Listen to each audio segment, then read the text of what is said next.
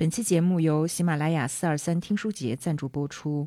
四月十四日至二十七日，喜马拉雅四二三听书节发起春日种书计划，想在你心中种下一本书，也希望种下的书能在你心中生根发芽、开花结果。欢迎大家上喜马拉雅搜索“四二三”，了解更多折扣好书优惠活动。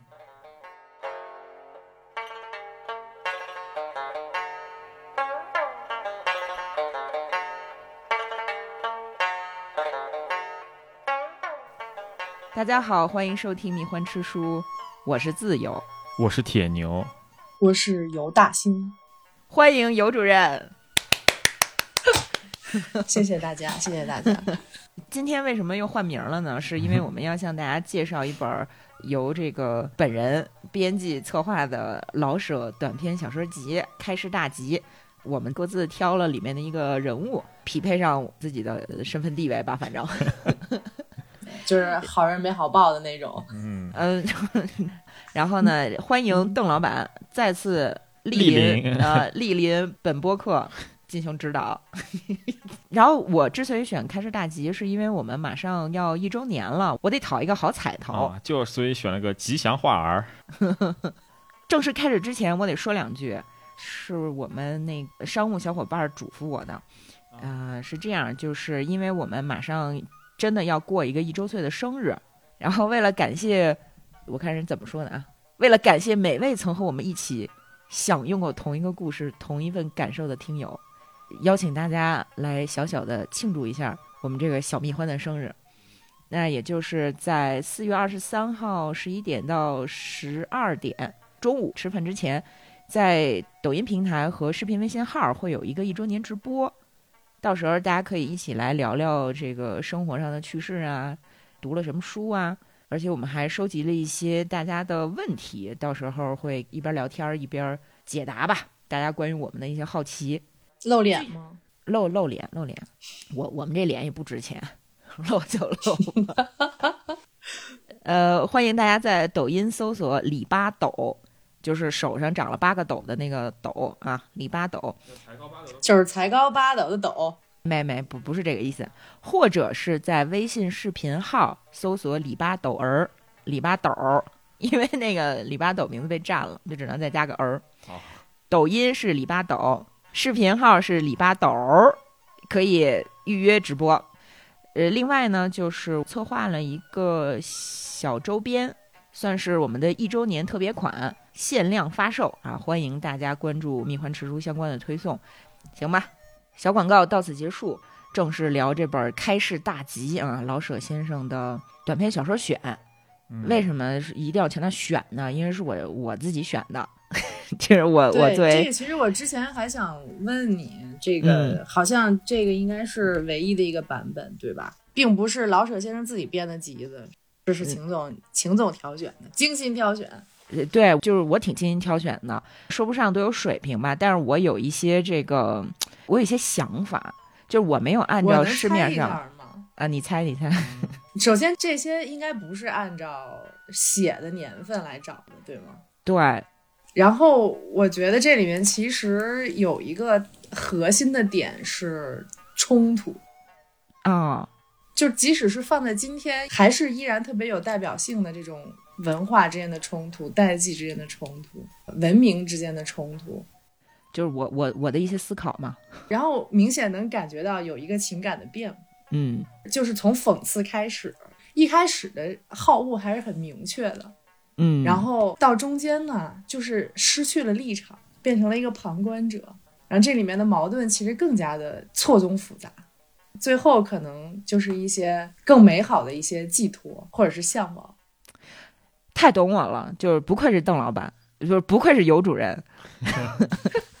这本书确实是我作为一个社吹，作为一个老舍先生的迷妹挑选的，我个人认为那种戏剧冲突比较强烈的小说，非常希望他们能对应上当下。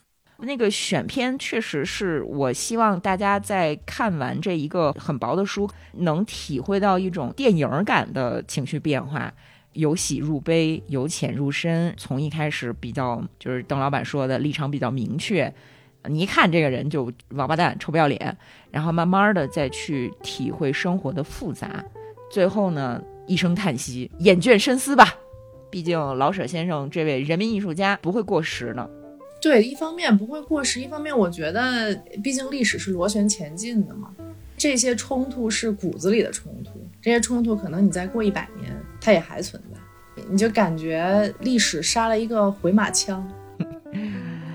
那比如说这本书都有一些什么样的角色、什么样的故事呢？我举两个例子啊，啊、比如说缺乏科学知识的产妇家属，哦，很耳熟。毫无素质的火车乘客，自欺欺人的独立女性，开医院的江湖骗子，然后还有什么呢？自诩高尚的爱国青年，不被理解的知识分子，这些人物都是写在民国，但是也活在当下。嗯，而且老舍先生他在写这些人的时候，我觉得是特别的有那种地域特色的，就是北平人的那种和气，嘴又欠，但是呢，总给人留着一点余地。其实你一说，我以为地狱笑话的那个地狱。呃，不是，也啊挺地狱的，其实。就北平人独有的那种，就是温柔，甚至有点怂的那个感觉。今天的北京人其实已经有点距离了。嗯，今天咱在说北京人的时候，那种气质已经不是老舍先生当时又爱又恨的那种客气中带着窝囊的那种感觉了。就是谦儿大爷那种感觉，但是谦儿大爷其实身上也有他独特的时代烙印，抽烟喝酒烫头。呃，抽烟喝酒烫头。对，老舍先生其实是底层人民出身嘛，他一个落魄的奇人，他小的时候其实是苦中作乐吧。再怎么穷，再怎么抬不起头来，然后人家也能上天桥看个相声什么的，所以他就形成了一种，我个人觉得是真正代表中国文学的精神气质，就是落魄贵族气质。嗯，确实是代表中国文学。这部书看下来，这些这些短片看下来，我觉得挺能代表中国现当代文学一种水平。就是一开始我认真看了一下这个附录，我觉得还挺有意思的。就是老舍先生其实每一篇小说里的人物，他的叙述，他的这个语言，包括里面有一些他惯用的这些倒装的这个，为了抖包袱似的这种倒装，就是体现了他观察和语言上的这个稳准狠，就真的挺狠的。一针见血。《蜜獾之书》的第二期节目讲的就是离婚，就是老舍先生自己本人最满意的长篇作品。咱们老听众应该都听了。今天咱们又拿出一本私货来，就是《开市大吉》。我们就着刚才的这点评论呢，先把这本书里面的这几个故事啊，挑几篇分享一下，嗯好吧？我想想啊，你哎，你有你有哪篇是最喜欢的吗？你问我还是问于啊，问问邓老板，邓老板哪篇最喜欢？那肯定是不成问题的问题。哎，那不成问题的问题留在后头吧。这个确实是这个太杰作，长了对，我最喜欢的是那个话剧观众须知二十则，那个特别妙，特别妙啊，而且还短。全文念都行，我觉得。对对对，这一百年前呢啊，一百年前话剧观众须知二十则，大家听听啊。第一条，在观剧之前勿需伤风，以便在剧院内高声咳嗽且随地吐痰。第二条，入剧场勿需携带甘蔗、柑橘、瓜子儿、花生，以便气皮满地。最好写火锅一根，随时毛肚开膛。三，单号戏票移入双号门，双号戏票移入单号门。楼上票移坐楼下，楼下票移坐楼上，最好无票入场，有位即坐，以重秩序。第四条呢，未开幕宜拼命鼓掌。第五条是家事官司世界大战均宜于开幕后开始谈论，且勿需声震屋瓦。六演员出场应报以好，好，鼓掌付之。哎，这一条其实特别有意思。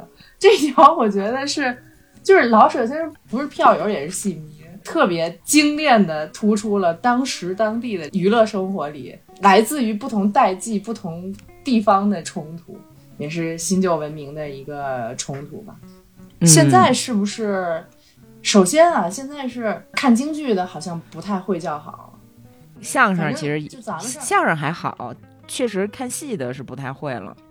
相声相声现在都荧光棒、哦，灯牌儿什么的，对对对，相声讲的好，然后再 uncle 一个，有 有，真有啊！真当然有返场啊，闹呢，送花篮儿，嗯，对，观影礼仪这个事情就是特别有意思。我记得咱们上大学那会儿，好像还经常会作为一个就常识普及的工作，意思就是说这常识不是特普及，还要告诉大家说你去听交响乐什么的不能中途鼓掌，那都零几年了，二零零几年，哦，对，哎，就关于你在观看一个什么样的表演或者是影片，能不能出声，能不能玩手机，能不能叫好，能不能笑，其实一直到今天还有很多争议。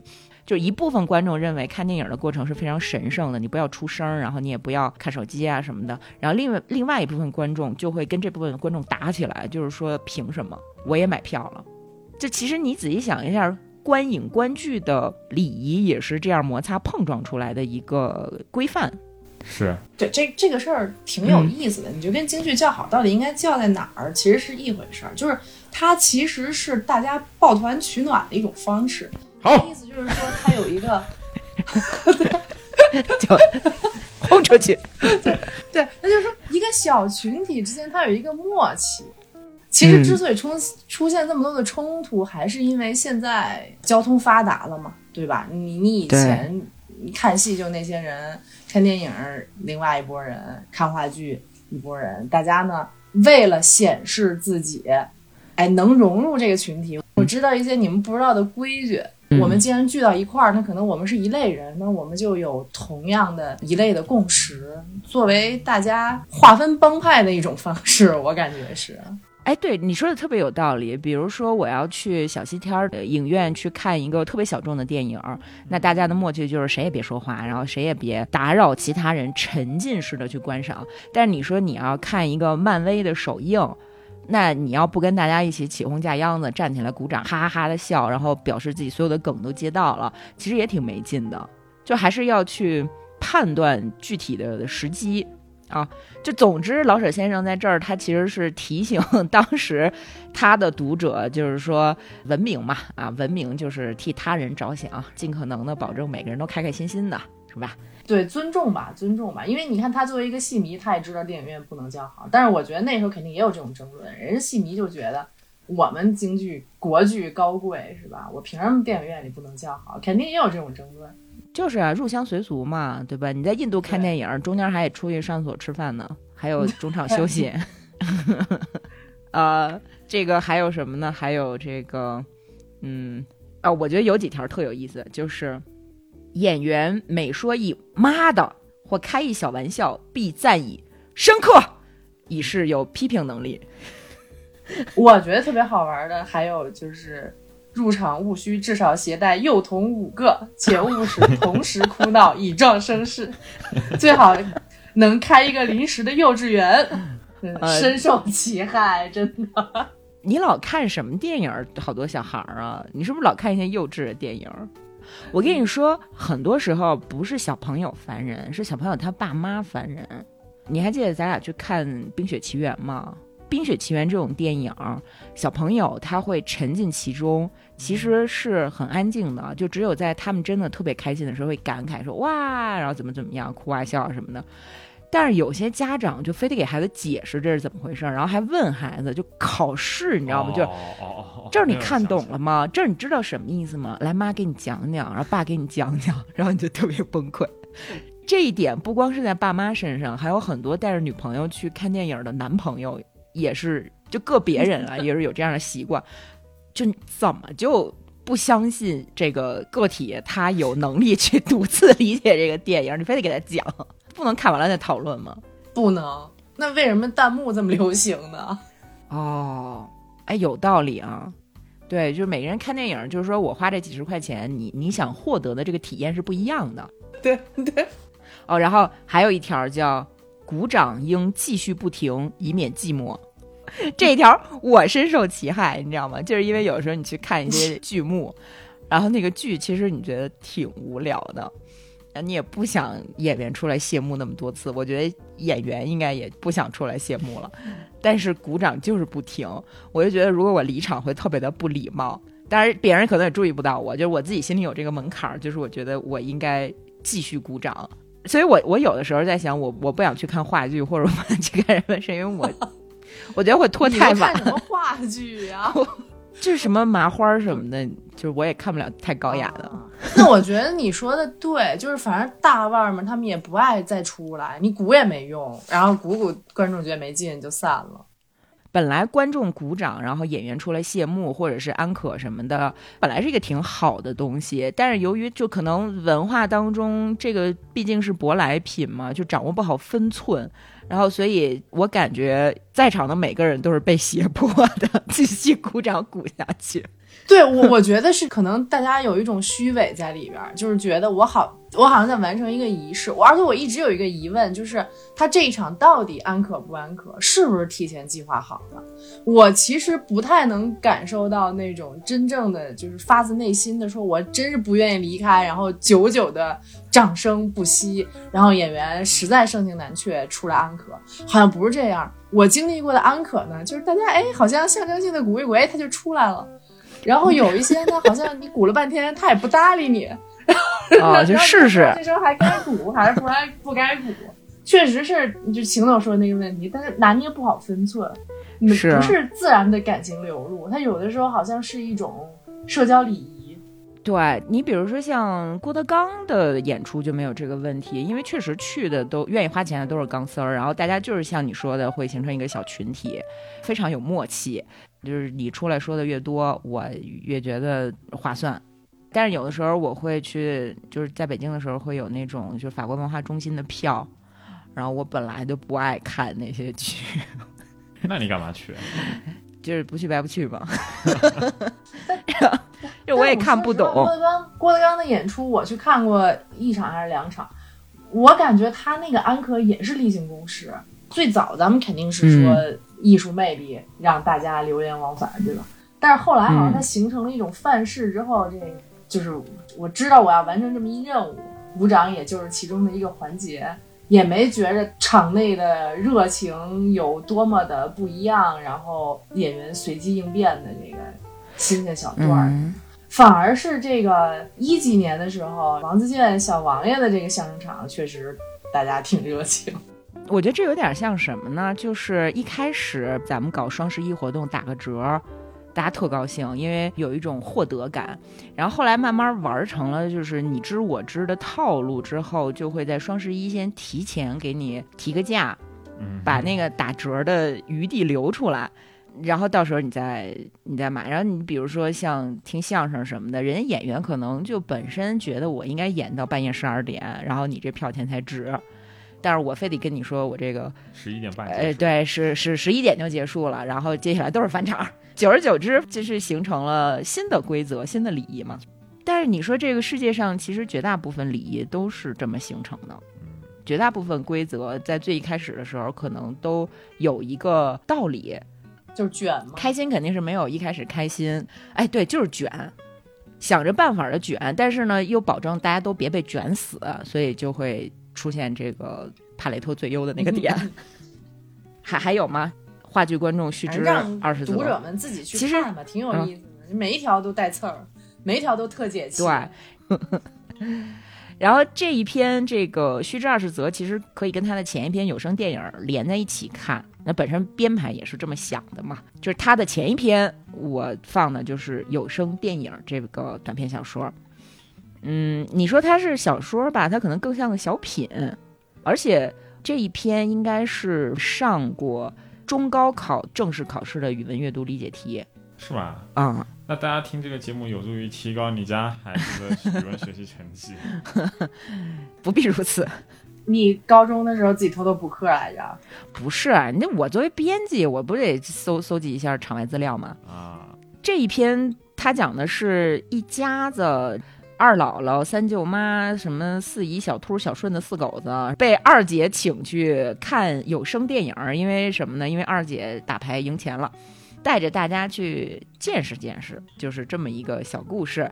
就是这个四姨、小秃、小顺四狗子，把这个话剧“观众须知二人则”的每一个就呃，实践了一一遍。，每一条演了一遍，对，对，说这个二姥姥天一黑就睡，肯定不能去看夜场，所以大家就决定说我们去看那午后两点半那一场。本来看电影是为了开心解闷儿嘛，所以没有任何人想着要准时到嗯，啊，呃，所以是就本来是说要早点动身啊，两点半那一场，那十二点动身，但早动身可不见得必定早到。说十二点走，十二点三刻谁也没动身。二姥姥找眼镜就找了一刻钟，确实不容易找，因为眼镜在他自己腰里带着呢。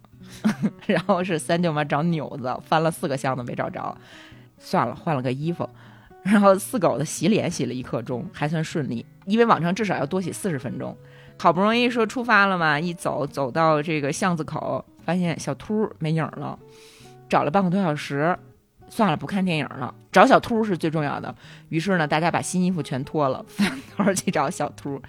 刚脱完衣服，这个当口小兔回来了，原来是他跑在前面，然后 发现怎么等等不到大家，就折回来找二姥姥他们。然后大家就又开始这个穿衣服，穿好衣服说没事儿，那咱这回就是坐洋车去电影院吧。然后二姥姥跟这个拉车的讨价还价，啊，就是说你这车价太高了，你是不是欺负我年老走不动啊？偏要给你们展示一下我自己是完全走得动的，然后就不坐车了，就往前走。然后四姨呢，本来是能走的，但是为了看电影，特意换上了高跟鞋，非得扶着点什么，不能抬脚，所以她假装过去搀二姥姥，其实是为自己找个靠斗。大家看得很清楚，要是跌倒的话，这二位一定一起倒下。于是四狗子和小秃们急得直打蹦，大差不离的，终于到了电影院，是三点一刻，电影已经开映了。在这个电影院里面也有各种什么，这个谁往里头坐啊？就是说这一排谁坐里头，这个不是一部伦理吗？且得让一圈呢。且得让一圈呢，绝对不能这么马马虎虎的坐下，大家得谦恭。比如说二姥姥年高有德，肯定要往里坐。可是二姥姥旁边还有个四姨，四姨可是姑奶奶，因为你知道，按咱们中国的老理儿，姑奶奶是外人，是客，客得往上迎，所以二姥姥跟四姨在这个座位前头差点打起来。后来可容易都坐下了，发现哎，还没给小顺儿买糖呢。因因为小顺儿一开始进影院的时候，哭着喊着说不进去，因为黑的地方有红眼鬼，这个影院太黑了。大家就劝他说里头有糖，然后就把小顺儿带进去了。然后这个时候就发现没给孩子买糖，是吧？你作为一个家长，你是不是言而有信啊？于是二姐就跟着扯着嗓子喊卖糖的，卖糖的。结果喊的太有劲儿了，连卖票的都进来了，以为是卖糖的杀了人。糖买过了，二姥姥想起一桩大事儿，就是我还没咳嗽呢，因为二姥姥每次一咳嗽就会惹起二姐的孝心，就开始咳咳咳的咳嗽，然后二姐的孝心不就起来了吗？就开始拉着四姨和三舅妈说说二姥姥的后事该怎么办呀？我们这个是买什么样的棺材，什么样的寿衣呀？这不那着。中国的老人家一般到了一定的年岁是不忌讳谈后事的，嗯，而且还很乐意参与进去，提供一些意见。所以二姥姥就就加入说：“哎，你们别自己聊，我跟你们再说说啊，就是别的都是小事儿，你得给我糊一对儿童儿，糊两个纸小孩儿下去陪我。”然后就一桩桩一件件开始就说起来了。说也奇怪，越是在这个戏馆电影厂里头，家事越显得复杂。正说的开心的时候，电灯亮了，电影结束了，大家都往外走。二姐这个时候开始喊：“卖瓜子儿的，卖瓜子儿的！”为什么呢？因为说家务的时候不吃瓜子儿不够气派。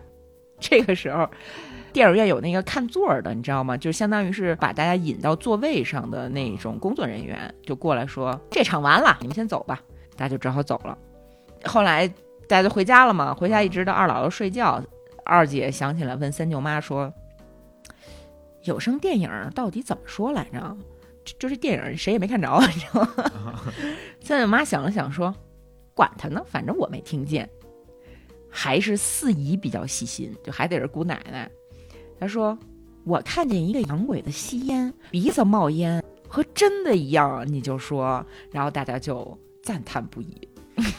这一篇最有意思的就是开头一句话，二姐还没有看过有声电影，可是她已经有了一种理论，在没看见以前，先来一套说法。不独二姐如此，有许多许多伟人。还还是此所谓知之为知之，不知为知之也。不知为知之，多损啊！多损啊！多损啊！这就特特别像，不知道这么说合不合适啊？就是好多人出国留学，然后跟屋里打麻将，打完之后回来之后说：“哎，国外就那样。”哎，你别说是跟屋里打麻将了，其实你哪怕就是经常跟身边的外国同学交流，就如果你没有知之为知之，不知为不知的这个心的话，也还是就是二姐、二姥姥、四姨儿，对吧？没什么太大区别。不要举例了，呃，就不要就就不要举例了，就不要举例了。嗯，再再来再再来一篇，咱们把那个开市大吉给大家讲讲吧。对对对，讲讲开市大吉吧，是吧？啊。我为什么选《开市大吉》作为本书的第一篇呢？吉祥话儿呗。对，因为这是你第一本书吗？确实是，哎，你这一下就揭揭穿了嘛。其实是这样，就是首先《开市大吉》它本身名字很好，然后它确实有一种大幕拉开的感觉，有没有？哎，是不是这个懂行的啊？明眼人能看出来这个编辑在里面的用心良苦。那个封面现在好像他们不印了。就是一个白白的封面，上头是红色的四个大字“开市大吉”，然后有一个民国时期的那种话剧感，老爷车，哎，老爷车，然后老舍短篇小说选上面画两个十字，因为是医院嘛，开车大吉开的是医院。我这，哎呦，我好多小心思啊，我好多小心思啊。后来他们不用了，刚才因为卖的太差了，销量太差。那你看，说到医院嘛，当时是有一个。嗯，很悲伤的新闻就是莆田系的医院把人给害死了。嗯，还记得吗？某互联网大引擎算是间接作恶吧，就引起了大家的关注啊。那个时候你还能讨论一些这个社会议题什么的嘛，对吧？所以莆田系医院这几个字儿呢，就进入了大家的视野。嗯，在这不是说所有在莆田的医院都不好啊，就是我们不要贴标签儿。但是呢，它确实让我们看到，就是市面上有很多医院，它是。骗人的，是谋财害命的。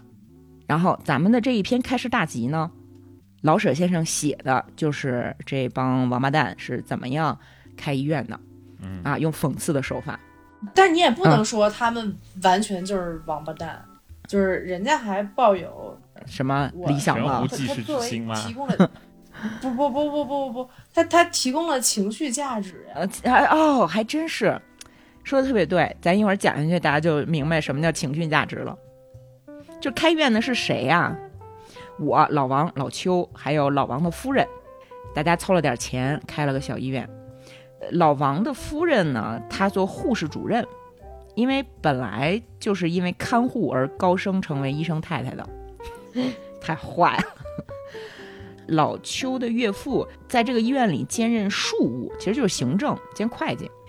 然后我跟老王啊，我们俩可能关系比较好。我跟老王，我们俩就合计说，如果老邱的老丈人报花账或者是携款潜逃的话，我们俩就揍老邱，合着老邱是老丈人的保证金，你知道吗？我跟老王就是有点像我跟邓老板，我们俩是一党，我们俩得防着这后拉过来的人嘛，对吧？然后老舍先生说。办什么事儿不拘多少人，总得分个党派，留个心眼儿。哎，说不然看着便不大像那么回事儿。其实你看，就是今天多少这种小企业啊，没有国企的命，得了国企的病，就三五个人也得分个什么牛党、李党，打个头破血流，然后还跟那背后这那的就撕。都把自己当成那种职场精英，然后还中英文夹杂着邮件撕，是吧？啊，这个在本行业其实 还是很常见的。但是老邱的本事可是真不错，我们办医院呢，还是得靠着老邱，因为什么呢？因为他是专门割痔疮的，而且手术非常的漂亮，所以请他合作。可能是这仨人里唯一真正有医术的。对。但是还得有其他的科室呢，对吗？所以我管内科，老王呢管花柳病，专治花柳，就是这个什么什么尖锐湿疣啊，什么这个淋病梅毒啊。老邱就专门治痔瘘兼外科啊，因为做手术嘛啊，这个痔疮还是有这个手术的本事在的。啊，王太太就是护士主任兼产科啊，合着我们一共四科，这不就出来了吗？我作为一个很谦虚的人啊，我必须老老实实的讲，就是我们内科呢是这个地道的二五八啊，但是一分钱一分货呀，我们内科收费可真不高，收费少，所以呢水平差一点可以理解哈。我们要敲就敲花柳和痔疮，什么叫敲啊？敲竹杠嘛，对，所以老王和老邱是我们的希望，我和王太太是搭配。虽然他这个产科的水平不行，但是我们必须设产科，为什么呢？因为产科是最有利赚的，嗯，只要你能顺顺当当的生下来，你是不是还得住院呀？哎，住个十天半个月的，这个什么配套服务全都来了。哎，稀粥烂饭对付着，住一天拿一天的钱，嗯，住这儿搬不走呀，兼月子中心嘛而且你知道，本身这个过去啊，对这个产妇在月子里头吃什么，那不就是稀粥烂饭吗？什么小米粥兑点红糖，吃俩鸡蛋，是吧？然后如果你不能顺顺当当的生产呢，那反正到时候再想想办法嘛，是不是？你就你就拿话怼人家嘛，然后就开张了，开市大吉。他们这医院叫什么呢？叫大众医院，大众起挺好，啊对吧？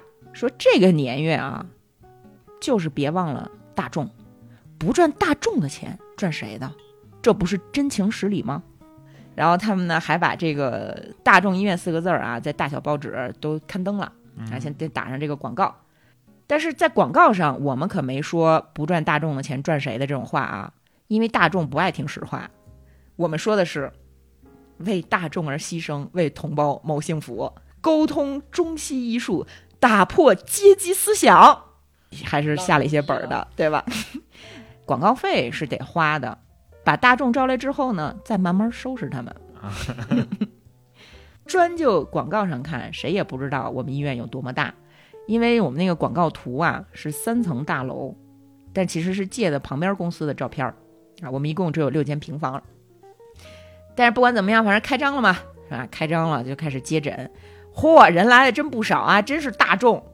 我就挑着稍微像点样子的，都给了各色的苏打水儿啊。反正头一星期嘛，头一星期咱给点苏打水儿没关系，人都招了来之后，咱好正式收费呀，对吧？但是如果我看见那种真正老号的大众，那我肯定不给苏打水，我会告诉他们，你瞅你一脸的滋泥，吃药也是白搭，别治了，走吧，滚。说白了就是看人肯定看人下菜碟钱呗啊就反正头一天嘛，忙活了，忙忙忙忙，晚上大家就开始开会复盘，总结底层逻辑，说这个专替大众治病不行，你不能太下沉，下沉到大众这就不对了，咱们得设法找二众，是不是？调整 一下 target customer。对，那我我们要瞄准什么样的 customer 呢？我们要设法去找二众，有大众没贵族，上哪儿发财去？大家就后悔了，就是说，哎呀，你说这大众医院来的都是这一脸滋泥的，我当初不如叫贵族医院呢，是不是？那老邱把这刀子都蘸了多少回消毒水了，一个割痔疮的都没来。你想想，什么样的人才会长痔疮？天天不站着不跑的才会长痔疮呢？那得是阔老，那阔老长痔疮，谁会上大众医院来割呀？你不得去贵族医院吗？嗯，哎，老王心眼儿活，老王就出了一个主意，说这样，营销嘛，对吧？品牌战略，咱得操作。怎么操作呢？就是明天咱们去租一辆汽车，轮流的用这个汽车把自己家亲戚都接来，什么二姥姥、三舅嘛，哗哗哗出来就往里掺啊，掺上这么三四十趟，周围这些人一看，这不就哎呦这么热闹呢？是不是喜茶排这么长的队？肯定好喝呀！快，咱们去这个代购，是吧？对对，然后我们就听了说，这办法太绝了，我佩服老王啊。老王说：“那你看，这是咱们租一辆能开的车，就是能真的上路跑拉人的车。另外呢，再租几辆不能开的车，就这车已经坏了，正在修理呢，干什么呢？排场嘛，对，就是医院门口摆着，哎，就是把这些车呀在医院门口放着，跟那儿咕嘟，嘟嘟嘟嘟嘟嘟嘟嘟，跟那儿咕嘟。来咱们这儿看病的人老听见外头这咕嘟咕嘟的，哟，不知道又来了多少坐汽车的哎。这外面的人一看说，这门口老有一对这个孤独的汽车，这这还了得？然后第二天啊，就按照老王的计策，亲戚们来了，喝茶送走，孤独的车跟这轮流孤独。然后我们还给这个汽车拍照登晚报。老邱的老丈人呢，因为旧社会的人嘛，还写了一篇八股文啊，形容这个汽车往来的盛况。这一下，这不就一炮而红嘛，就打响了。唯一的问题呢，就是这车咕嘟的太厉害了，大家有点头晕。第三天，老王的这个方法奏效了，一开门，哟，汽车不认识了，不是我们租的，来了一个军官，花柳病。老王笑得跟玫瑰花似的，三言两语的就说：“这个将军，我们给你治这个病啊，就打了一针六零六。呃，六零六是当时一个针对梅毒的非常有效的药剂啊，在这儿补充一下。然后这个将军在这儿特别开心，为什么呢？因为你我们是两个女护士过来给这军官把这制服解开，四只小白手扶着他的胳膊，王太太过来呢，先用她的这个小胖手。”在针穴上轻轻点了两下，哎，然后呢，老王一针才给扎进去。这军官一下就不知道东南西北了，看着这护士啊，就得劲儿，得劲儿。旁边老邱呢，早就预备好了这个香片茶，还加了点盐，又扎了一针香片儿，扎了一针茶水进去。然后还是这个王太太用这个小胖手，哎哎摸了两下。军官就还说：“哎，得劲儿。”然后老王福至心灵了，又自动的给他扎了一针龙井，啊，这么两针茶，一针六零六，收了他二十五块钱啊。本来应该是十块钱一针，说因为一连打了三针，少收五块钱，啊，这是给将军的一点心意。呃，对。然后说这军官先生啊，说那个还得接着来，我们这儿呢是十针，保管根除。反正我们有的是茶扎你不就完了吗？然后还得夸他，你知道吗？就是得夸这个军官啊，就是说这个您特别好，思想非常先进，因为您不瞒着病。那有的人他得了病，他瞒着，讳疾忌医，你知道吗？有花柳得赶快治，到我们这儿治又没风险，特安全，你还得劲儿。而且花柳是什么呀？是伟人病，正大光明。有病就得治，几针六零六治完了得了，什么事没有了，是吧？你要像是那什么遮遮掩掩的，偷偷去找那种是电线杆上贴的什么那那样的就不行了，就，哎就不行了，是吧？军官听了特高兴啊，非常赞同我的话。他说他已经上过二十多次医院了，不过哪一次都没有这回舒服。老王就接过去说花柳根本不算病，只要勤扎着点六零六。然后军官又非常赞同，确实是这样。啊，有事实为证，因为他老人家总是不等完全好就接着去逛啊，逛窑子，反正你回头再扎几针不就完了吗？对，所以他们才敢承诺十针保管除根儿嘛。反正没除，是因为你又去逛了，所以人家都是人精儿，他看透了你是怎么回事儿，人知道怎么着能对付你是吧？就勤扎着点儿嘛，对吧？勤扎着点儿，就是说，如果您要是长期扎扎呢。我们就减一半医药费啊，咱们十块钱一针就不说十块钱，就说五块钱，哎，然后包月也可以，一个月一百块钱，不论扎多少针。然后军官非常的开心，非常赞同这个主意。反正都是查，但是就是唯一的条件就是说，那每次都得照着今天这个样子办。然后我们大家都笑着点了点头。这军官汽车嘟嘟嘟嘟都开走了，接着又迎来了一辆大汽车。这大汽车更气派，一开车门，我好家伙，四个丫鬟搀下一个太太，五张嘴一起问：“有特别房没有？”我我是人精啊，我这多有眼力劲啊！我当时就冲过去把这一个丫鬟给拨楞开，轻轻地托起这个老太太的手腕，搀到我的小院里头，指着那个运转公司的楼房说：“说这是我们的特别室啊，我我们的这个特特需病房啊，干部病房。”但是呢，都住满了，住满了呢也没关系。您来的巧，因为我们这儿有两间什么呀？头等房。您看，您要不暂时将就一下？其实这两间比楼上还舒服，平房啊，省得楼上楼下跑，接地气，是不是啊，老太太？这个老太太呢，就说：“哎，这还像个大夫？病人不为舒服，上医院来干嘛呀？就是那什么什么东升医院那群大夫，简直不是人。老太太，您还上过东升医院？刚由那儿来。”那帮王八羔子，我就赶紧接话啊！我说：“您在那儿住了几天呀？”两天，两天就差点要了我的命。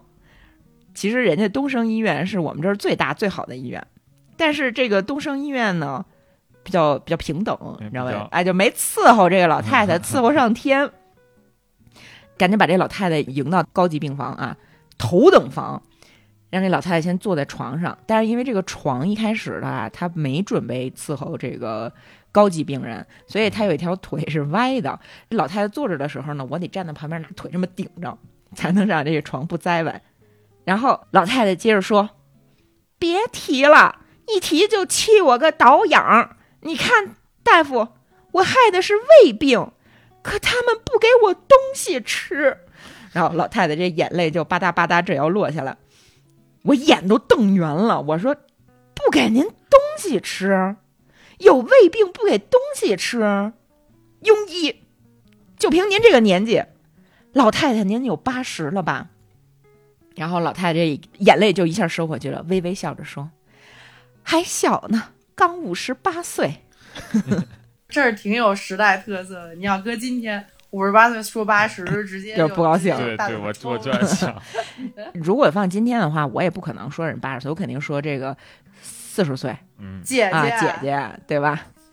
但是这不是一百年前吗？所以我赶紧就就抹了抹眼泪，我就说：“哎呦，让我想起了我的母亲啊！您跟我母亲同岁，她也是经常害这个胃口疼，说是您您就放心住这儿啊，我准把那点病治好，而且这个病啊。”别听他们那个什么东升医院、什么西升医院的，这个病全靠好好保养，想吃什么就吃，吃下去，这心里一舒服，病就减去几分，是不是老太太？然 后老太太特别感激，对我说：“大夫，你看我钟爱吃点硬的，他们偏叫我喝粥，这不是故意气我吗？您牙口好，正应当吃口硬的呀。您想吃什么，我都给您准备。”老太太说：“我半夜里刚睡好，他们就把小玻璃棍儿放我嘴里，是什么度？就是不知好歹。我要便盆儿，那些看护说得等一等。然后我刚挣扎着要坐起来，看护就说得让我躺下。老太太每说一句，我就我就垫一句，我说混账东西，反正你一句我一句，你一句我一句，非常的投机。”最后商量的结果呢，就是说，得让这个老太太在这儿住下，包个小院儿，啊，包完这小院儿呢，您呀也别用什么外边的看护，我看您不是自个儿带丫鬟吗？叫他们也都过来住院就结了，您自己人伺候的周到啊，我干脆就不让我们的护士过来好不好啊？然后老太太有点过意不去，说说有地方吗？有，有。不光这丫鬟啊，您还可以再叫个厨子过来。我只算您一个人的钱，丫鬟、厨子都白住，就算您五十块钱一天。老太太就说：“嗨，钱多钱少没有关系。春香，你回家把厨子叫来，告诉他就手儿带两个鸭子。”我一听这老太太答应这么痛快，我就后悔了。我说怎么才五十块钱呢？但是没关系。因为我只说住院，我可没说医药费，是吧？回头咱在医药费上找齐就行了。而且看这个来派啊，这个老太太至少有一个儿子当过师长，而且她要是天天吃火烧加烤鸭，大概这胃病吧，她不会很很快好啊，住个三五天出院是不可能的。所以没关系，五十块钱开少点，开少点吧。那你看老王。有有那个花柳病的那个军官，我呢内科嘛，我接待了没老太太，我们俩都开张了。老邱这痔疮没开张，挂不住了，所以他就一天到晚手里拿这刀子就瞅谁都想割一下，大家都躲着他。老王就劝他说：“你不要着急，没有关系，没有关系。”但是这个老邱非常好胜啊，就是说我我一定得给这个医院弄个几十块钱，要不然我不甘心。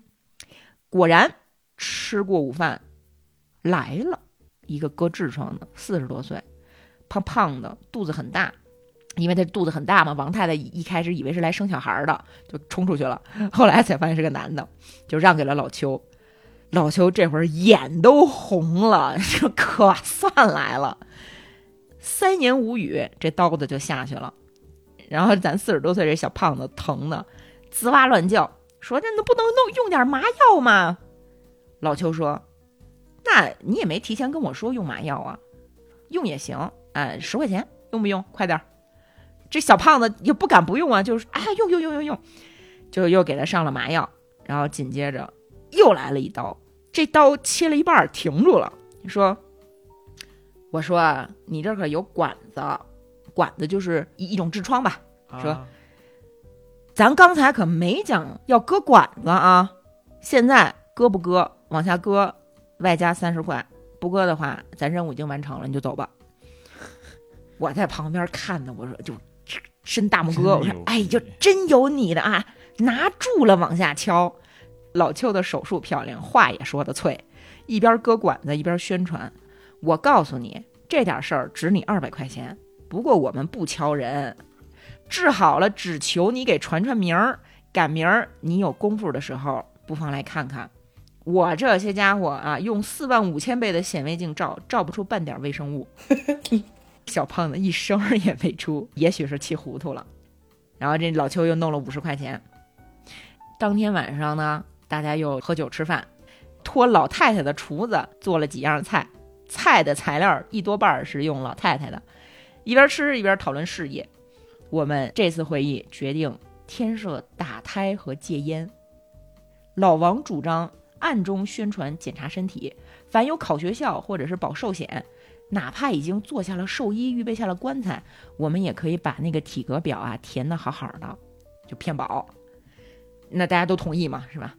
然后老邱他那个老岳父建议说，咱们要不每个人匀几块钱给咱自己挂块匾，这不是显得我们那个显得有人感谢我们吗？嗯，这个老人吧出老办法，本来也不想搭理他，但是呢，算他有心爱护我们的医院，大家就也没反对。人家老丈人其实心里已经把这个匾文拟好了，四个大字：仁心仁术，陈腐一点吧，但是也还恰当，是吧？我们就决定让这个老丈人上早市上去找一块旧匾，用这个匾油啊装饰一下。等门口有娶媳妇儿的，借着别人的这个鼓鼓乐吹打的时候就挂匾。那这篇完了。对，这篇完了，太贱了。但你也不能说他们完全就是王八蛋。什么样的需求就会有什么样的供给，是不是？那你现在好些人上医院看病，你真真是也挺烦的，是不是？嗯，是。哎，其实《开市大吉》后面第二篇接的抱孙儿，就有点你说的这个意思。抱孙儿也是名篇，讲的是这个，就相当于是来看胃病的这个老太太他们家吧啊，就是咱们搞一个这个老太太宇宙，老太太宇宙，对。就是说，这个王老太太特别想要孙子，说不为抱孙子，我娶儿媳妇干什么呀？但是呢，你说这个儿媳妇也很，其实也挺着急的。我也不是不努力生养啊，但是我都生养这么多次了，就没活下来。你比如说这个头一胎，自从有孕开始，王老太太就禁止儿媳妇儿睡觉翻身，就是不许动，你就必须养这个胎。你说都这么小心了，结果到五个多月的时候，大概因为这个儿媳妇儿多眨巴了两次眼，流产了，留下来是个男胎。哎呀，挺凹糟的，闹心。然后就又有了第二胎。第二胎的时候呢，儿媳妇儿因为有了前胎的这个经验，连眨巴眼都拿着尺寸，打哈欠的时候还得有两个丫鬟左右扶着，那就好了，就生下来了嘛，生下来一个大男宝。没想到活了五天，不知道为什么。与世长辞了，那你说这怪谁呢？那个十一月份产房里放着四个火炉，窗户连个针尖大的窟窿也没有，不可能招风，是吧？你别说风，风神也进不来。而且小孩还盖着这四床被五条毛毯，够温暖吧？没想到他竟然死了，这不是命该如此吗？那这回呢，这王少奶奶又有喜了，而且肚子大的惊人。王老太太就很高兴，看着这个肚子呀，哎呦，就是这个奶奶可算盼着你们了，这么体面一肚子，要不是双胎才怪呢。这都是子孙娘娘有灵啊，给我们赏一对白胖小子，然后就祷告啊，烧香啊，而且他不光祷告烧香，这儿媳妇儿要是说我今天想吃活人脑子，我都给你弄来，半夜三更送肘子汤、鸡丝挂面，可劲儿的塞，可劲儿的吃。然后说这儿媳妇儿呢也非常争气，越躺着越饿，光点心就能吃二斤翻毛月饼。吃的顺着枕头往下流油，被窝深处能扫出一大碗什锦。那孕妇不多吃，怎么生孩子呀？婆婆和媳妇儿啊，什么亲家呀，什么都同意，是吧？就使劲吃，使劲揣。娘家也不甘落后，每次来催生都带着八个食盒。然后这老舍先生说：“说亲家啊，从哲学上说，永远应当是仇人。娘家妈带来的东西越多，婆婆越觉得你这是羞辱我。”越加紧的张罗吃事儿，婆婆越加紧的张罗塞这儿媳妇儿，娘家妈越觉得女儿嘴亏，就是卷起来了。这样一竞争呢，这少奶奶嘴犄角都吃烂了，就吃上火。马上要生了嘛，就产婆就在旁边守着，守了七天七夜，生不下来，然后就开始上偏方、丸药，子孙娘娘的香灰，哐哐吃。怎么吃也生不下来，到第八天头上，这少奶奶疼得满地打滚，连鸡汤都喝不了了。这老王太太也着急，娘家妈也着急啊！一会儿拜子孙娘娘，一会儿拜什么天仙庵的尼姑啊，怎么着的，都都不管用。闹到半夜，小孩露出头发来了，就生不出来。其实我们现代人理解就是这个胎儿太大卡住了，难产。难产。有人说少奶奶得上医院。老王太太说：“那哪成啊？那洋鬼子的医院，二毛子是开肠破肚的，是从肠子往外掏啊！老王家我们要养下来的孙子，绝不能要掏出来的孙子。”然后娘家妈也发言说：“养小孩儿那本来就慢呀，小鸡儿生个蛋也得到时候啊！而且我们那尼姑催生咒还没念完呢，着什么急呀？”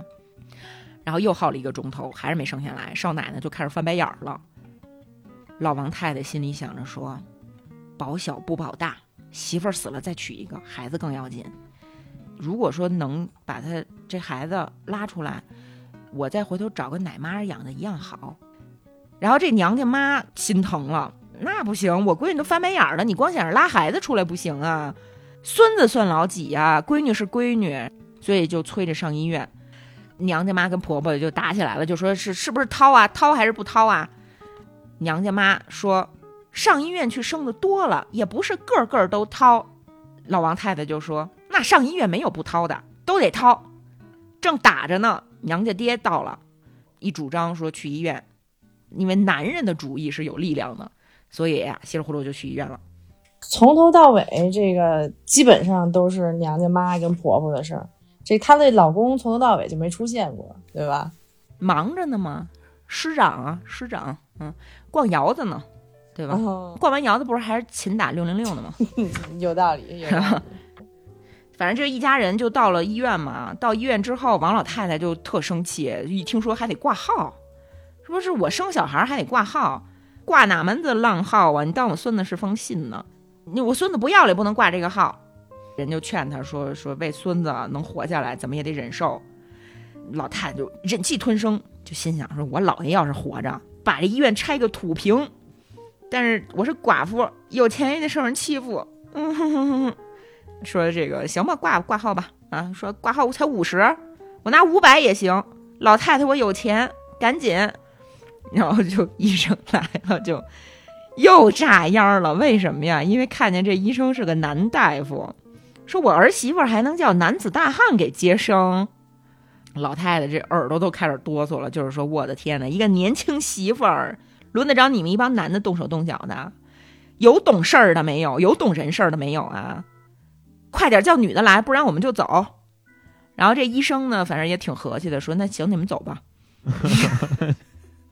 这王老太太说，哎，算了算了，为了孙子，为了孙子，呃，要不然我就抽你们几个最响的嘴巴。但是，嗨，中华智慧嘛，县官不如县管，咱中华智慧啊。老太太就眼睁睁的看着这些男子大汉啊，在这个儿媳妇身上就这么摸，他这个气儿还憋着呢，没想到人家这个大夫反倒先责问起来了，就说这孕妇净吃什么来着？怎么这么大肚子呀？你们这些人把这孕妇小孩吃的这么肥大，生不下来才找我们，赶紧抬到那个手术室，抬到产房里头去。你说咱王老太太一辈子没受过这个。今天吃这么一顿教训，这个气呀，就是说这个，那怎么办呀？说这个西医全是二毛子，我也不方便和二毛子辩驳，我就赶紧去找这个娘家妈撒气，就瞪着娘家妈，跟外头就开始吵。你说不掏，你看现在了吗？这进去看看都不行，肯定掏，不光掏，没准还大切八块，把你闺女给宰了呢。宰了你闺女是活该，我大孙子要是啊那什么了，我老命不要了，我跟你拼了。然后娘家妈这会儿也很担心自己闺女被切呀，是吧？然后就是说，说上回医学堂开会，看见大玻璃箱子里装着人腿人腔子呀，这我闺女不能变那样吧？也特紧张，特生气。但是你说这没办法，事已至此，怎么办呢？就跟婆婆干吧，跟婆婆吵吧。然后他们俩就在外头就是叮咣五四打。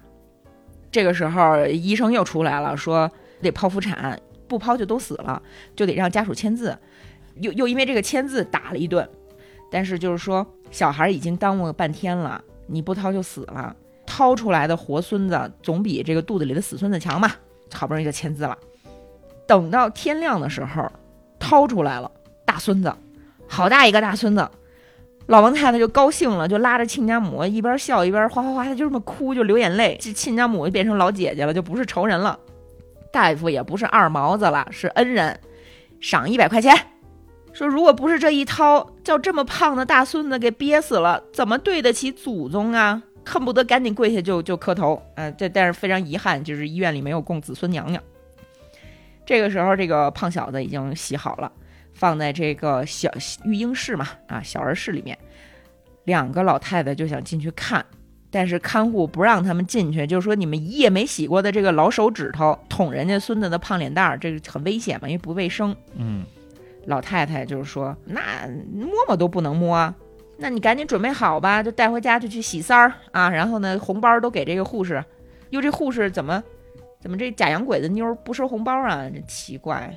不管怎么样吧，带回家去。人家大夫就说说不行，说因为你剖腹产的小孩最好在医院里住一个月。那老太太又不高兴了，说那我们这个喜三儿和满月酒席怎么办啊？那你是命要紧还是办这个喜三儿要紧啊？尤尤其你这个产妇的肚子还没长上呢，怎么能就是出去应酬客人呢？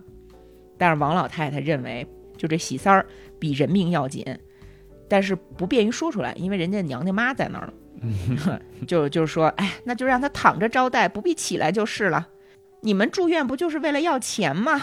我给你钱，但是让我们娘们走吧，行不行？那大夫也不爱搭理他，说那反正。你我们不要钱，但是你进去看看，你觉得他能走，你就把他带走，把那个产妇带走。结果这两个老太太都不敢去，因为他们特别害怕，一进去发现儿媳妇肚子上顶着一个盆大的洞，太可怕了。就娘家妈心疼闺女嘛，进去看了，进去看了，发现说还好啊，在躺椅上躺着呢，脸刷白。我女儿这怎么怎么不叫她平平正正的躺下，要在这个椅子上这么窝着躺着呢？那多新鲜呀！你直着肚子上缝的线就崩了，明白没有？那就不能拿胶粘上点儿吗？做手办呢？对，两个老太太这个时候又开始觉得，就假洋拐子还是不行啊！就说怎么着也得也得也得接走。嗯，你要实在是不让我们接走，我们就在医院里洗三儿。然后大夫就觉得说，你们赶紧走吧，你别在我这儿闹了。那一一闹，实在是受不了。于是王老太太就把孙子抱上了汽车。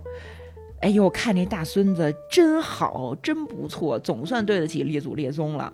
然后就开始打喷嚏，打了一路喷嚏，打到家，照准了孙子的脸喷射过去的。到了家之后，就去找奶妈子。过程中，这孙子一直在怀里接收喷嚏。到了中午的时候，大孙子这新新生出来的大宝贝儿啊，已经至少接收了二百多个喷嚏。下午三点来钟的时候开始发烧，到了夜里，奶妈子顾妥了，孙子死了，一口奶没吃上。王老太太就开始哭，哎，一边哭一边喊，就是说这个掏出来的，掏出来的能活吗？得跟医院打官司。我这么胖个大孙子就活了一天，哪有这种事儿？坏二毛子们，西洋人就是不能相信。于是王老太太约上了亲家母，准备上医院去闹，然后发现这个儿媳妇儿也死了，两岸归一。嗯，王老太太要把医院告下来，说我老命不要了，不能不给孙子和媳妇儿报仇，对吧？你开始大吉之后就是抱孙儿嘛。确实挺一个宇宙的。就可能我们的听众会觉得这些事情离自己特别远，但是我跟你说，真的不远。就光坐月子这件事情，包括说能不能洗头，能不能洗澡，夏天坐月子能不能稍微凉快一点，不要跟那儿捂着，这些其实到今天还依然有 有有有部分地区是有争议的。不生就完了。对，而且你想，这个剖腹产这件事情，或者说任何的手术需要家属签字，对吧？其实核心是怕家属来闹。如果你自己动手术的话，理论上来讲是只有你自己能做这个主的。为什么一定要让家属签字？家属凭什么决定你的生命？但一定要让家属签字，因为闹的不是你，是你家属。嗯，王老太太这种人现在也不少见呀。现在包括北京三甲医院，甚至是三开头的军队医院里边，高干病房里还经常有这种老横了。我天！医闹这个事情，甚至是伤医杀医的事情，这些年都不少见。前两天还出现过一个儿科护士，由于可能比较年轻，呃，操作上没有经验还是怎么着，咱不好判断。反正就是说给这个小孩扎针的时候没扎到位，爷爷还是爸爸，反正就是家里面的这个亲属拿着针头往这个年轻的护士脸上扎了二十多针。但但你要反过来说呢，这个呃一茬一茬的护士，可能这手艺确实也越来越差了。但你要知道，非常的缺儿科医护，就是因为风险高吗？对啊，就是风险高啊。反正这个事情嘛，就是无解。所以我说这个开市大吉里头，这个老邱老王他们开的医院挺好的，人家提供心理价值，对吧？人家提供定制化的服务，嗯，对，然后一脸滋泥的，你就死去吧，你就一脸滋泥的，他上医院他也不会像王老太太这么闹呀。其实就是好多事儿都是不成问题的问题嘛。嗯，对，就是，哎，这个不成问题的问题是不是拍过电影啊？对对对，就是我们这本书里面还有老舍先生的一个特别有名的中篇《不成问题的问题》，之前是是那个范伟老师演的，特别好看那个电影，是吧？名对对对不成问题的问题，这叫不成问，非常尊重原著，啊。演的巨好，哦，想起来了，演、演的丁主任是吧？他也确实是太有几像了分丁，主太任像的了。，对对对对对对，好演员，好演员。这篇他其实讲的是，真的就是不成问题的问题。很多时候你觉得这事儿不就这么办那么办，然后再这么一办就完了吗？可是你就没法这么办那么办，然后这么一办，因为它有很多根源上的，从从思想上或者从结构上，从什么上的没有办法去除的这个顽疾。邓老板给我们聊聊这篇吧，你不是特特别有感触？对，它不这个不成问题的问题呢，讲的是农场的这个管理。这里边呢有几个人，一个叫丁务员，然后一个叫尤大兴，这就是一开始咱们介绍的时候套的这个人物角色嘛。嗯这丁务员呢是一个特别中式的这么一个掌柜的，对吧？他不是东家，他是掌柜的。这农场的由来呢，是一群有钱人凑了点钱弄这么一农场。就是对于这些股东来说呢，这个农场其实不算是他们的一个什么重要的营生，因为人各自都有自己的生意，也不靠这个挣钱。但是呢，办这个农场还是指着他，它是个生意，它是个事儿。股东呢自己不会来管理这个农场，就雇了这个丁务员丁主任。他为什么能当这职业经理人呢？他把这个股东们呢都打点的舒舒服服的，甭管是这股东啊，还是股东的夫人们呀，人农场嘛，鸡鸭鱼肉的，隔三差五逢年过节的。给股东夫人们送点去，然后人家一旦有点家里有点家长里短的，孩子上个学呀什么的，人家丁主任还是一场面人，各式的关系都能打点到位了，会办事儿。丁主任就是属于那种在社会上那种特别的八面玲珑，他好像什么事儿都能有自己的门路，吃得开。然后呢，哎，什么事儿都能给你找着人，然后什么事儿呢都能给你办的妥妥当当的，是吧？把这些股东太太们呢，也都摆布的舒心称意的。正常来讲啊，这个农场可能一开始嘛，投资期肯定是要赔钱的，但是一般情况下呢，赔个一小段儿应该也就挣了。但是这丁主任在这农场呢，呃，一直赔，在半年农场就赔半年，嗯，然后一直也不盈利，大家也不知道为什么不盈利。但仔细一看呢，其实也还。不是什么看不明白的事儿，就其实所有人心里都知道这问题在丁主任，但是呢，因为丁主任平时也没少给好处呀，所以大家顾及面子。中国人干事儿就讲究一团和气，就是所有人都舍不得丁主任给自己送的那个大白菜呀，那些瓶花儿啊，那些什么松花蛋呀，是吧？赔点钱赔点钱嘛，但是我自己没少捞。其实这个农场产量一直都还可以，就是产量不减少，但是收入却减少了。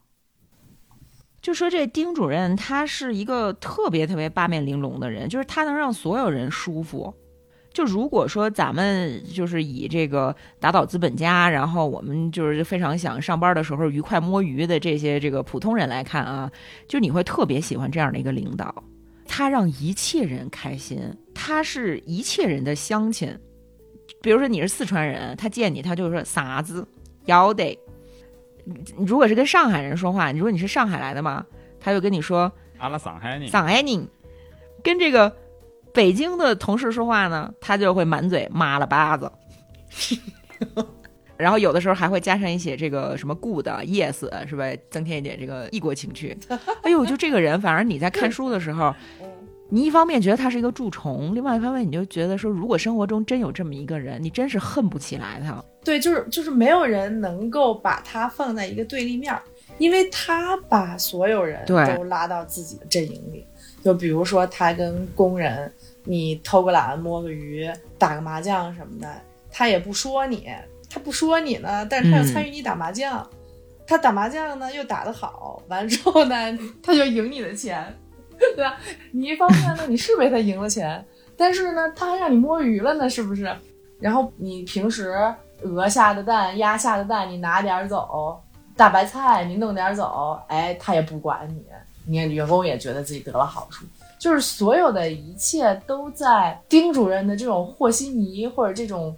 突破规则的占小便宜，就所有人都能占着小便宜，这个是很多情景下整个制度运行的一个规则，就是所有人都觉得我能够不守规矩，占到了整个体制的便宜，我就特开心。对，就是崽卖爷田不心疼嘛。对，但是你说这股东他们心不心疼呢？那反正是大家的钱啊。对 对，是。而且丁主任他除了给小恩小惠之外，他有一个很大的特点，就是他特别会暗示自己有权利，暗示自己和大人物之间有千丝万缕的关系。比如说农场里的人总是能耳闻，说人家丁主任给厂长和股东们办了什么什么事儿，只要事儿由他办，就特别的漂亮。然后这些股东太太们也跟丁主任关系好。那你说，如果你的顶头上司和大老板关系特别好，那即使你觉得他有什么问题，你可能也不想批评了嘛？那不得讨好他，对吧？就所以，即使吃了他的亏，你也觉得是应当的。嗯，更何况他还会给你着不啊！对，哎呦，这个简直了！就如果大家想要。学习在职场的大泥潭里混成一个八面玲珑的人呢，真的可以来看一下这一篇，跟人家学习学习。包括哎，怎么穿衣、怎么戴帽，你都有。就是一定要永远穿半新不旧的衣服。对，哎，就跟你这个不能西装笔挺，也不能奇装异服，你一定得穿一个那个处级干部那标准的小夹克。啊，就如果你的领导拿一 Coach，你天天背一个 Gucci，就有很多人会告诉你说这样不行，僭越是吧？僭越僭越。而且是这样，而且如果谁是在国企工作，碰上丁主任这么一领导啊，他应该还挺开心的。开心死了。对，对，而他特别拎得清。你看他呢，上任之后，因为乡里乡亲的各种请托，他也不能说，哎哎，感觉上自己不帮忙，或者说自己没能耐似的。他还确实是把原来农场里专业的人士呢辞退了一半，然后把老家的七大姑八大姨都放进来了，放进来了，反正给人闲差。但人家丁主任高明就高明在，我养着这帮闲人，但我同时呢。我也拉拢着剩下的那一半专业的技术人员，嗯，嗯然后这个技术人员本来一开始都，你想想这个两个人的活儿一个人干，对吧？能干活的少了一半养闲人，然后剩下这一半呢，可不就是活儿就多了吗？哎，但是呢，丁主任也还让人家觉得他挺重视你的，他挺重视这个原来的这帮技术工人，呃，感觉就是个 PUA 大师。他倒不是 CPU，首先他得分化瓦解，他一个一个瞪过来，然后跟你这儿称兄道弟的，完之后再画一大饼，啊，没了你多重要的这个中流砥柱呀，是吧？然后嗯，一个一个的就觉着跟着丁主任，好对卖卖力气，将来我我有有饼吃。而且你知道他们最牛的一点就是。丁主任们非常会拿捏这些干活人的心理，就是一个人他之所以有能力，是因为他喜欢干活，真的觉得这件事儿我干了，我有成就感，我开心。他觉得你们这些人际关系不重要，我做这件事儿最重要。其实你看咱们初入职场的时候不都这样吗？我不要去在人际关系上跟他们撕扯，这不是我，我就是要好好干活，而且我干这件活的这个初衷就是我有情怀。哎，然然后你就完了，你你就这辈子就死里头了。你就上了套了。而且这个丁主任啊，丁主任有个牛逼的能力，就是他在两天之中就能把大家的姓名记得飞熟，而且知道了他们的籍贯。哎，跟你这儿站的长，理得短的，好像这个大管家们都有这个特殊技能，是不是？一般八面玲珑的人们，太多了，太多了。哇塞，我我丁主任我见的太多了，就是不管什么事儿都能办成，就是你觉得特离谱，跟你这个公司行业毫无关系的事儿，只要是领导家的事儿，永远办得漂漂亮亮的，太牛了！你不你不得不说，当和珅也是一个本事。牛逼就牛逼在他其实坑了所有人，但是所有人都念他的好。蛀虫嘛，就比如说他这里头，为什么他给股东和股东太太们办事儿也办得好呢？其实他办的不是那么，照你看来，他所有的东西都用最贵的，花了极大的价钱，也没有做什么成本预算，也没有做什么成本控制，对吧？但是办出来人就是派头响亮，嗯，羊毛出在羊身上，是吧？人家就觉得，哎，嗯，嗯，行，可以，了不起。然后拿知道什么时候拿点小恩小惠堵住你的嘴，哎，你堵住了太太们的嘴呢，男人们就觉得事情办得合理，太太们都不说什么，那这事儿肯定办得好呀。就觉得更觉得这丁主任了不起，就走这个叫什么后宫路线，走太太路线，那人牛逼。对，太太路线非常的重要。如果要学啊，一一定要注意这一点，划重点啊！太太路线特别的重要，太太路线、公子小姐路线都非常重要。这些领导啊，奋奋奋斗一生图什么呢？啊，不就图个家庭和睦，然后这个子女跟他们一样有出息嘛，对吧？跟他们一样有成就。对对对，有的时候领导他没有诉求，对，他没有弱点，或者说你对他来讲没有特殊的价值，因为他这差给谁办不是办的。但是，哎，如果你能摸到他的一些别人不知道的需求，他不好开口说的需求，总有一些他自己不方便办的事儿，你就家里人孩子上学呀、对，不是简简单单的，你说你给人送钱，不是那么回事儿。送礼啊是一个门道。拿我们现实生活来举例啊，就是如果你想要给你领导送礼，送他孩子喜欢的东西呢，价格正好合适，你比如说孩子喜欢的，无非就是电子产品嘛，对吧？你送他电子产品，然后你还能说，哎，给孩子的，嗯 对对对，给孩子给孩子的 对。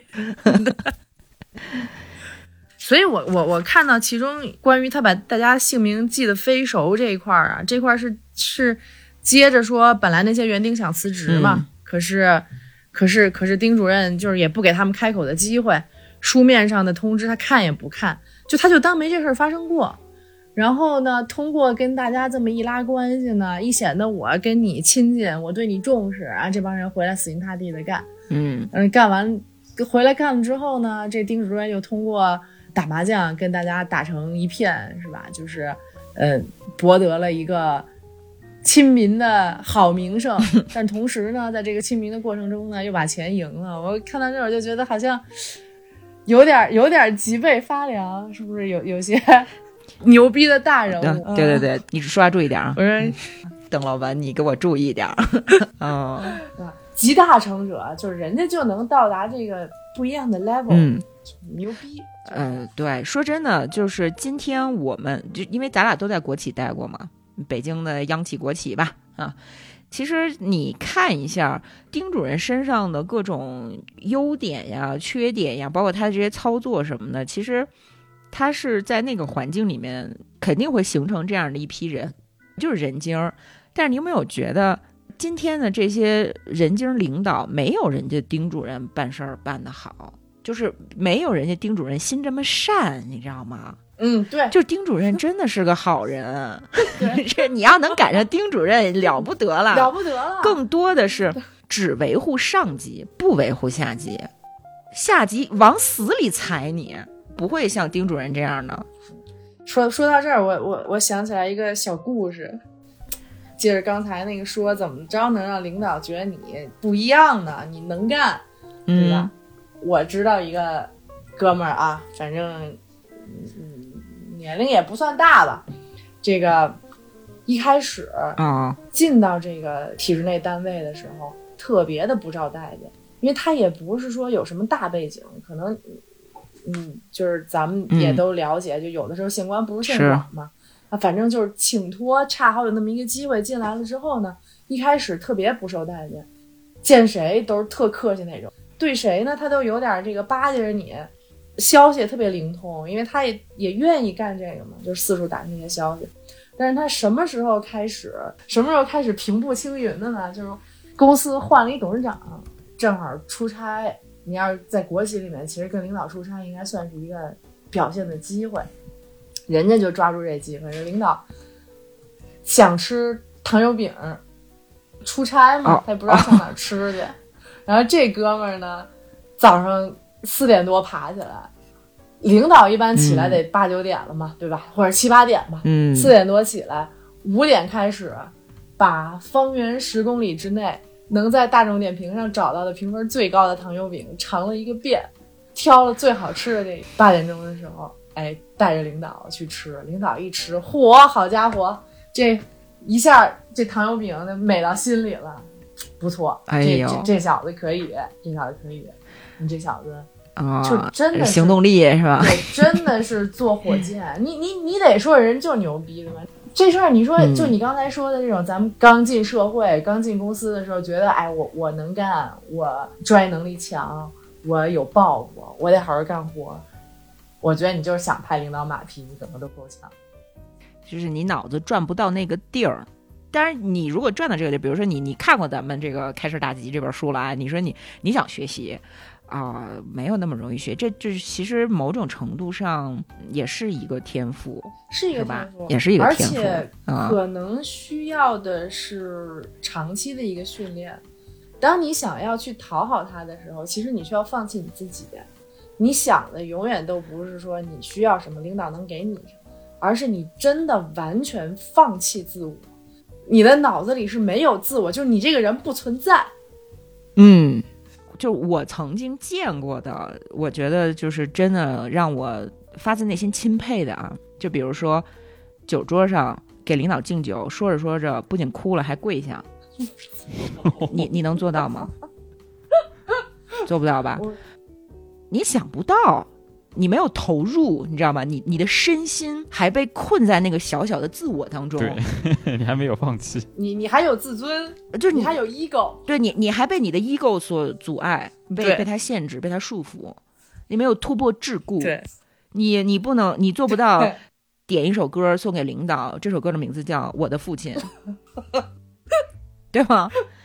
对，你也不能说 对 组织活动的时候，大庭广众之下，你说领导从那个转门啊正转进来，然后你一个箭步冲上去，点头哈腰的接过领导的包，然后小碎步屈屈在领导的旁边，就是按咱儒家的方法嘛，入则徐屈嘛，对吧？你就徐屈，你做得到吗？你做不到，就是你没有放下，你还没有成熟，对，你你还没有融入，就是当你什么时候能把你的自我放脚底下踩都不行，你知道吗？嗯因为你这不够高明。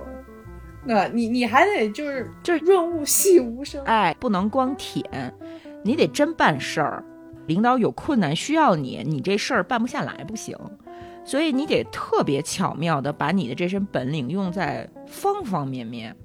对你还得会借势，对吧？哎你不能让人家觉得你跟领导只是你拍他，哎，你还得让人家觉得说，哎，领导真的赏识你，对，对对对，而且就在就算别人想要整你弄你的时候呢，开不了这个口，而且会有点害怕你，就是就是，哎呀，这个这个太难了，太难了，这是天才。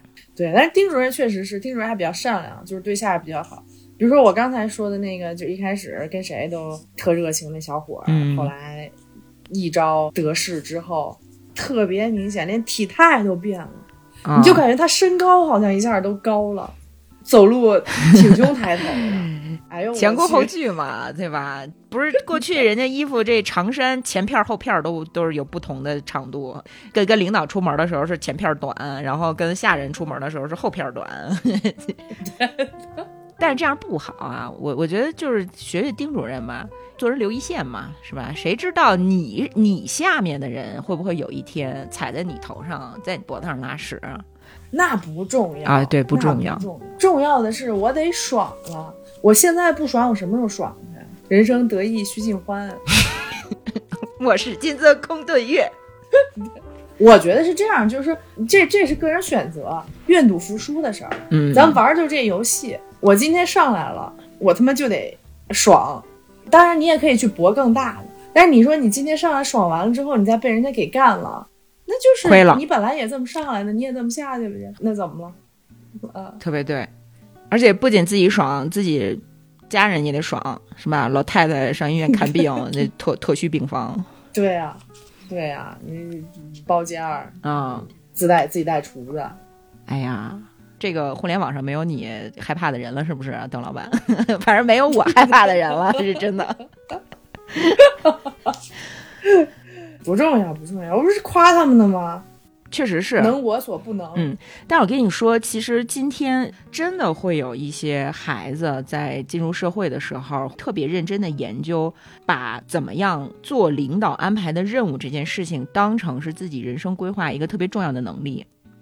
所以我们经常会看到，就是你像丁主任这种四十多岁已经是老油条了吧，他会把这个事情做得举重若轻，他磨练到一定程度了。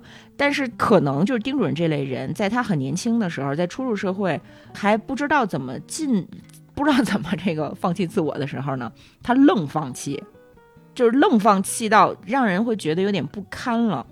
这个时候你就能意识到你要付出多大的代价，就这个代价到底能不能换来你想要的东西，或者说这个代价换来你想要的东西到底值不值？就是你放弃尊严、放弃正直、放弃自己的灵魂，可能也值吧？啊，咱咱也不知道。嗯，对不是这么说吧？就首先、嗯这个能力，我说实话是天赋，咱们姑且称之为能力啊。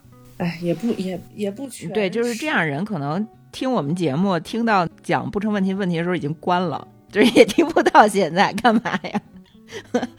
我我我个人觉得，能听到我们节目到最后这点儿的听友朋友们，就不管是什么年龄啊，呃大概率是没有这个天分的。嗯，对，但是但是其实即使你没有天分，嗯你就比如说我的父母，他们是完全没有这方面天分的。但是、嗯但是我觉得我的父母应该会代表很大一批人，他一方面他看不上这样的人，但一方面他们其实特别羡慕这些人得到的好处，或者说他们嗯希望自己也能有这样能力，或者他们不希望自己有，但是他们希望子女有。很多的中国古老的谚语也好，或者是一些什么成功学也好，或者是一些什么职场的教学也好，都会教你怎么去学这个事儿。甚至父母都会在你初入职场，或者甚至你都没有初入职场，就是小孩儿的时候，就会说你别一天到晚愣头愣脑的，你要学学人家怎么做人，对吧？人家怎么办事儿。就这个东西嗯会引起、听到这儿的很多咱们听众朋友，如果是稍微年轻一点的，可能会可能会迷茫的，因为即使嗯是我所能接触到的很多人，依然是即使自己不擅长这方面，也还是会想尽办法。对，就是他他其实现在已经是一种价值观了，就是大家某种程度上，它是一种社会达尔文主义，就是觉得呃你不会，你不行，所以你才逼逼。就是大家不太相信正派、情怀、诚实这些词，大家觉得你进入职场之后你就应该那样，而且这些想法都是下意识的，对，会在很多不经意的谈论之间流露出来。其实你还不如就彻底当个坏人，嗯，你知道吗？就特拧巴，拧巴的状态下是没有办法获得幸福的。你说老子就是他妈的社会达尔文主义，我就是臭不要脸，我就要飞黄腾达，迎娶白富美，你也可以，你去实践嗯，啊，能做到什么程度，付出什么代价，就是你自己呃人生对自己负责。对。我就是就是，所以说刚才为什么说你要想干这个事儿，你得完全的抛弃自我呢？就是你自己想好了，你能不能做到这一点？你要是做不到，这过程就非常的痛苦。你只是看到了一个丁主任，你没有看到很多，就是秦总刚才说的，年轻的时候愣抛弃自我，愣放下尊严，愣去干的人，其实失败的也很多。然后你就更痛苦，还是衡量一下。更痛苦。虽然说啊，也没必要鼓吹什么崇高的、长远的价值什么这些东西，但是你你看一下丁主任这么干，他是上上下下都很开心，但是从整个的事情的发展来看，这个事儿呢，它是一定是往坏的方向去的。只不过你要是觉得说，你哪管他洪水滔天是吧？对我我不得好处，也别人得，那你要是愿意，那那那那那也行，那你就去吧。就是我能当几天蛀虫，我能开心几天就行，呃，都可以。我们我们这期节目没有什么价值判断，但是咱就是从非常实际的经济的角度去计算，就如果你不是这块料，不要轻易尝试做一个臭不要脸的人。对，就是它看起来是你好不好，大家好，但本质上是丛林法则，没有任何的道德底线。你去争取你认为特好的那个利益的时候，你就必须承认自己有一天倒霉是活该。对，你说白了，你是个蛀虫嘛，你把你的宿主嗯侵吞到一定程度了，那自然你自己是受害的，它不是一个健康的正向的发展，对吧？其实，对对，咱们说这么多丁主任，其实丁主任的危机就来自于尤大兴嘛。尤大兴这个人的出场是你吗？就我我不是尤大兴，但是但是应该说尤大兴是我相信的一种价值观，就这个人是在嗯，呃，留过学，但留过学不重要，想干正事儿留过。学不重要，人家是专业的。然后嗯这个人呢，呃，非常的不通人情，他眼里只有事儿。这个不通人情是不是就让大家不舒服呢？那一开始肯定是不舒服的，不让你打牌了，不让你偷鸡摸狗了，不让你天天摸鱼了，这个大家不舒服。但是同样，嗯人因为有本事嘛，人家带动着这个农场往一个正向的去发展。该种什么种什么，该喂什么喂什么，整个农场的运作进入了一个正轨，然后所有人都是正儿八经干事儿，然后你在你每天的劳作和这个学习中，你感到了一种真正积极的、向上的、健康的这么一种快乐。在他刚来的时候，很明显的是战略转型成功，但是但是呢，这个文化之间的冲突啊，往往是学好不容易，学坏一出的。就是有一些人性本身的骨子里的惰性，人大于事儿的、这种传统的这种价值观。其实是一个囚徒困境。只要还在这个囚徒困境里面，你的制度或者说你的各种共识规则没制定好，短期的变好，啊，精神状态呀、产量啊，然后大家的收益都变好，首先就会有人来摘果子。嗯，就哪怕尤大兴干好了，把农场往好了整了，过了一段时间，他又会被丁主任替代的。这是第一个。第二个就是说，可能本来好好的吧，那这蛀虫又出来了，一一顿操作。作为普通的，觉得是反正我就在这混日子的人，你是选尤主任还是选丁主任？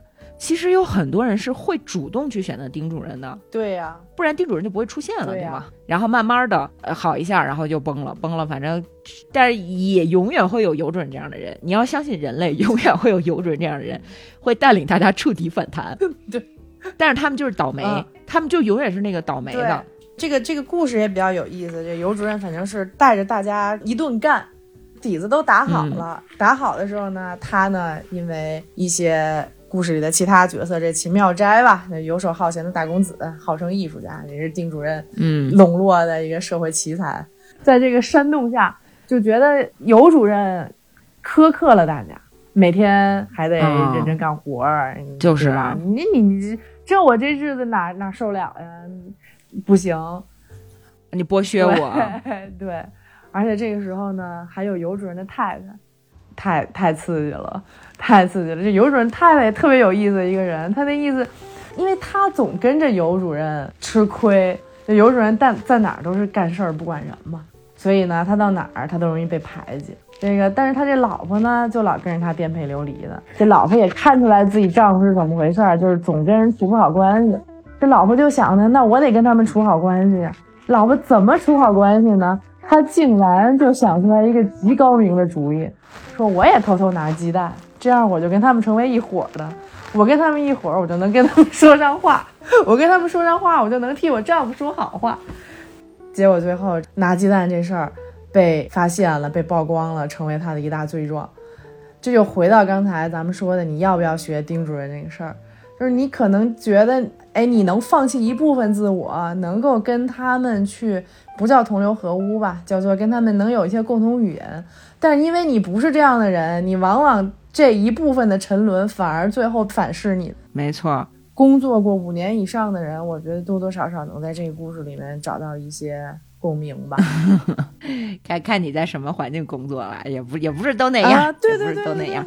但是当然不是都这样。比如说那个，现在我司就挺好的，哎还是有你在乎的人吗？但我觉得，我觉得是这样，就是当你觉得这个环境不舒服的时候，你首先啊，不是世界上所有的地儿都这样，就是勇敢一点，该换就换。对，有洼地，但是也有，也也不是说这个世界上没有光明。有一些地方，你说是运气好也好，你说是因为各方面的客观条件导致他能比较幸运也好，你还是能找到一些价值观上匹配的地儿。我觉得这比较重要。当大家都举起火把，然后尤主任彼此认认出对方，就别跟丁主任玩了。对，尤主任跟尤主任玩，丁主任跟丁主任玩。尤主任不要老让丁主任搭顺风车开油，对，让丁主任这些人自己腐败到尘埃里嘛。对，对，对，你也成不了丁主任，你也干不掉丁主任。远离，躲到山里。可以。所以这个故事呢，最后的结局就是尤主任被丁主任又气跑了。然后呢，丁主任把尤主任之前干的活儿都给废掉了。虽然废掉了呢，农业嘛，它有一定的周期。之前嗯尤主任种下的果子，还是在丁主任的任上呢，继续享受。对对对对，又享受了。嗯，就这么地吧。就你说的周期特别对，就是很多时候我们去判断一个人做的事情他有没有结果，他是什么样的结果，你要等一等，不能只看眼前。一旦你特别着急，你就会把尤主任走了之后，这个农场好像产量还提高了这件事儿，竟然归功到丁主任头上。但是这种事儿是经常发生，也是让人扼腕叹息的。学学习着理解这个世界嘛，对对对。就当我们每个人对这个世界的理解都更深了，都明白有主人才是好的，这个时候你眼明心亮，我们这个社会会更好吧？但 但愿吧，但愿吧。反正这个尤主任和丁主任的故事就一直在上演。我还是那个态度，你别纠缠了，你也别想着你在丁主任的治下，或者说你在这些股东们的治下，你能找回尤主任的公道，就算了。何必呢？问心无愧，人尤主任问心无愧就行了。这个世上嘛，你也别指望短期内会给个公道。就猴子精嘛，猴子精都有自己的局限性，嗯给一点，时间啦，耐对还是。还是因为这个冲突，嗯它它是它是一种深层次的冲突吧？就是又要感慨了，梁博的邓老板。嗯，对对对对是。但是作为犹太星，我还是相信光。相信光，相信奥特曼，那最后不也太平湖了吗？太讨厌了，你们这些人。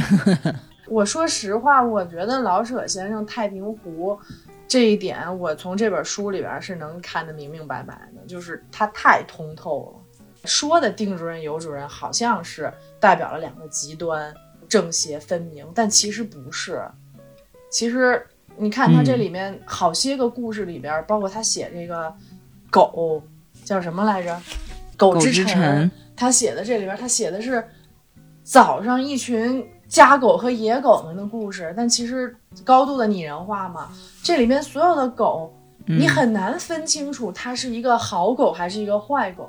它上一秒可能出于一个恶的动机做这个事情，下一秒可能出于一个善的动机，但是他出于善的动机，他可能也做恶的事儿，就像是这个就是自由嘛，对吧？这个善人 对，善人太太。太太给自己的女佣起名叫自由，但还是女佣。啊，然后这个太太也干很多她自以为是女权的事儿，但是其实特别的傻逼。那你说她有没有进步的思想？她其实也有，但是困在她那个局限性里。但是他他也不是坏的呀，他的出发点他其实不是坏的，但是就是因为他的出身、他的局限性，或者说他缺失的某种同理心的能力，导致了他做出这样的事情来，又非常的遭人嫌恶。包括这个尤主任的老婆，咱们刚才讲这个故事，我觉得他也是某种情况下必然会出现的事儿，他也一样是好心办坏事儿。这里面丁主任，你说他有没有他自己的不得已？其实也有。然后所有的东西交织在一起，所有人都有自己的不得已，有着极强的人性本质上的劣根性的支配。那你说老舍先生如果洞察这么透彻，但他又是一个怂怂的老北京，也无力去改变这一切的时候，他又善良，对吧？他又同情，他又不能视而不见，他怎么办呢？就只只能太平湖了。他的善良其实也体现在他的作品里面，比如说，嗯，比如说尤太太、尤主任的妻子的行为，其实完全可以是尤主任自己做出来的，对吗？如果他真的像毛姆一样刻薄的话，这件事儿完全可以是尤主任自己做的。嗯，就是他还是希望能够留一些光明，就是留一个干净的人物。过了，花落的时候来了，想你的日子到了。邻家的枣又熟了，窗边的燕子飞了，隔壁的姑娘哭了，为什么呀你？这又何必呢？